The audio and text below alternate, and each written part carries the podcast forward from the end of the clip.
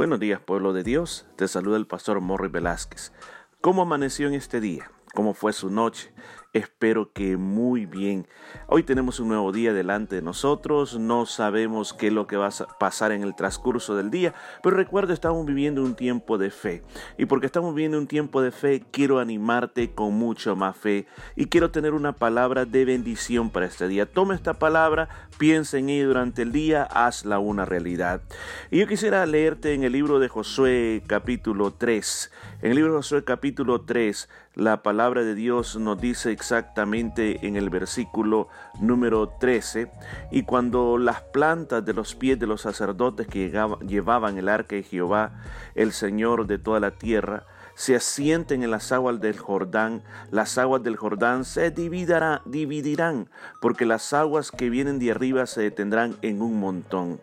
Y el versículo 15 dice, y cuando los que llevaban el arca entraron en el Jordán, y los pies de los sacerdotes que llevaban el arca fueron mojados a la orilla del agua, porque el Jordán suele desbordarse por todas las orillas en todo el tiempo de la siega.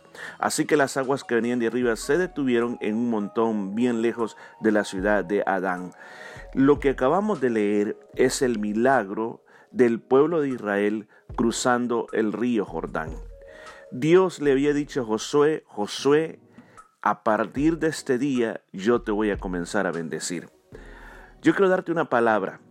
Tener fe no es simplemente tener una creencia sobre algo.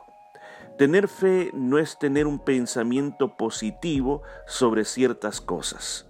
O tener fe es tener un versículo de la palabra de Dios y creer positivamente y pensar en ese versículo de la palabra de Dios. Este día yo te quiero animar a que hagas algo diferente. El Señor le dio una orden al pueblo de Israel cómo tenían que hacer para cruzar el río Jordán. El río Jordán estaba desbordado, era grande, no era fácil pasarlo. Y si usted se puede dar cuenta, la orden del Señor no fue cuando ustedes vean que las aguas se apartan y quede la tierra en seco, y que vean que es seguro, entonces ustedes crucen al otro lado.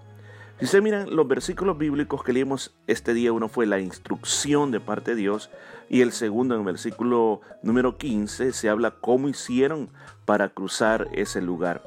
Y usted puede darse cuenta, y usted me escuchó decir, que dice que los sacerdotes llevaban el arca con ellos, o sea, el arca del pacto, entraron al río, los pies de los sacerdotes se mojaron con el agua del río, y cuando estaban los sacerdotes con los pies en el agua, las aguas se detuvieron. Estimado amigo, estimado hermano que me escucha este día, la fe demanda acción. Vuelvo a repetirlo una vez más. La fe demanda acción. Todo lo que tú crees que pasará en tu vida, no te tienes que sentar a esperar que suceda, sino que tienes que tomar una acción al respecto. Tienes que dar un paso. Otra cosa más, los pies de los sacerdotes se mojaron. El río Jordán con sus aguas mojó los pies de los sacerdotes. ¿Qué quiere decir con esto? Muchas veces los pasos y las acciones que vamos a tomar no instantáneamente nos van a traer esa recompensa o lo que queremos lograr, sino que se nos van a mojar los pies. Quizás vamos a comenzar a sentir que no lo estamos haciendo bien, vamos a comenzar a sentir que no está saliendo bien, vamos a comenzar a sentir ser apretados, pero yo te digo este y aquí veo una palabra quiero que tú la tomes y la hagas tuya en este día. Mantente en el río. Mantente en esa situación. No te muevas de esa situación sigue ahí donde estás, que ahí está tu milagro. Los sacerdotes se quedaron ahí. Y cuando se quedaron ahí, ese ocasionó el milagro que Dios detuviera las aguas. Escucha bien esto que te voy a decir. Dios va a detener las aguas. Dios va a detener esa circunstancia que te está agobiando. Dios va a detener esa enfermedad la va a traer y va a traer lo que va a traer sobre ti, va a traer salud sobre tu vida. Declaramos este día esta palabra de fe.